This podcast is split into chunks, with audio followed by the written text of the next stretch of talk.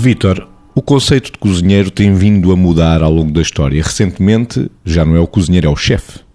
Uh, já não é aquele homem ou mulher de avental, gordo, grande, é até uma figura com cuidado na autoimagem. Acho que facto nós vamos assistindo quase até à vivência desta situação como uma moda que pode ser uma moda boa, que é a valorização não só da cozinha, mas das pessoas que trabalham com comida e com refeições e com as cozinhas.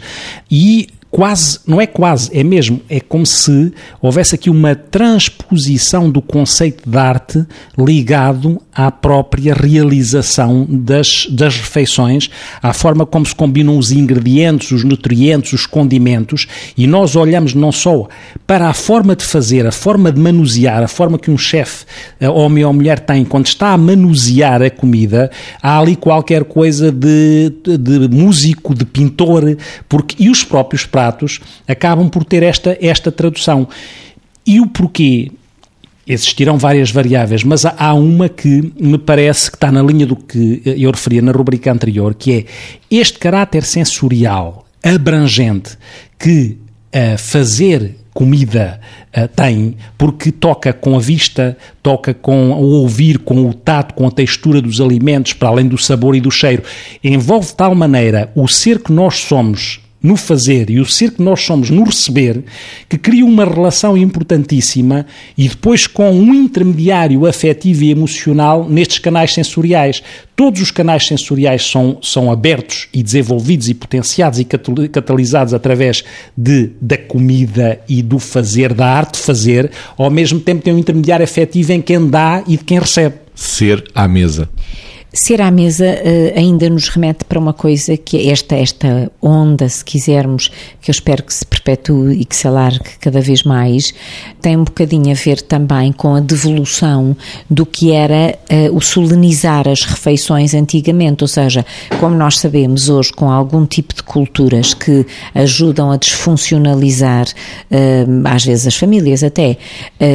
como eu digo, culturas, sei lá, a cultura do tabuleiro, não se comer a uma mesa, o não se fazer uma refeição, quer em casa, quer num restaurante com calma e tudo se fazer a correr e às vezes com objetivos que não têm nada a ver com o ato de estar à mesa em família, entre amigos, para poder, enfim, partilhar momentos agradáveis. Um, isto, isto, enfim, há uma tendência para que este tipo de coisas uh,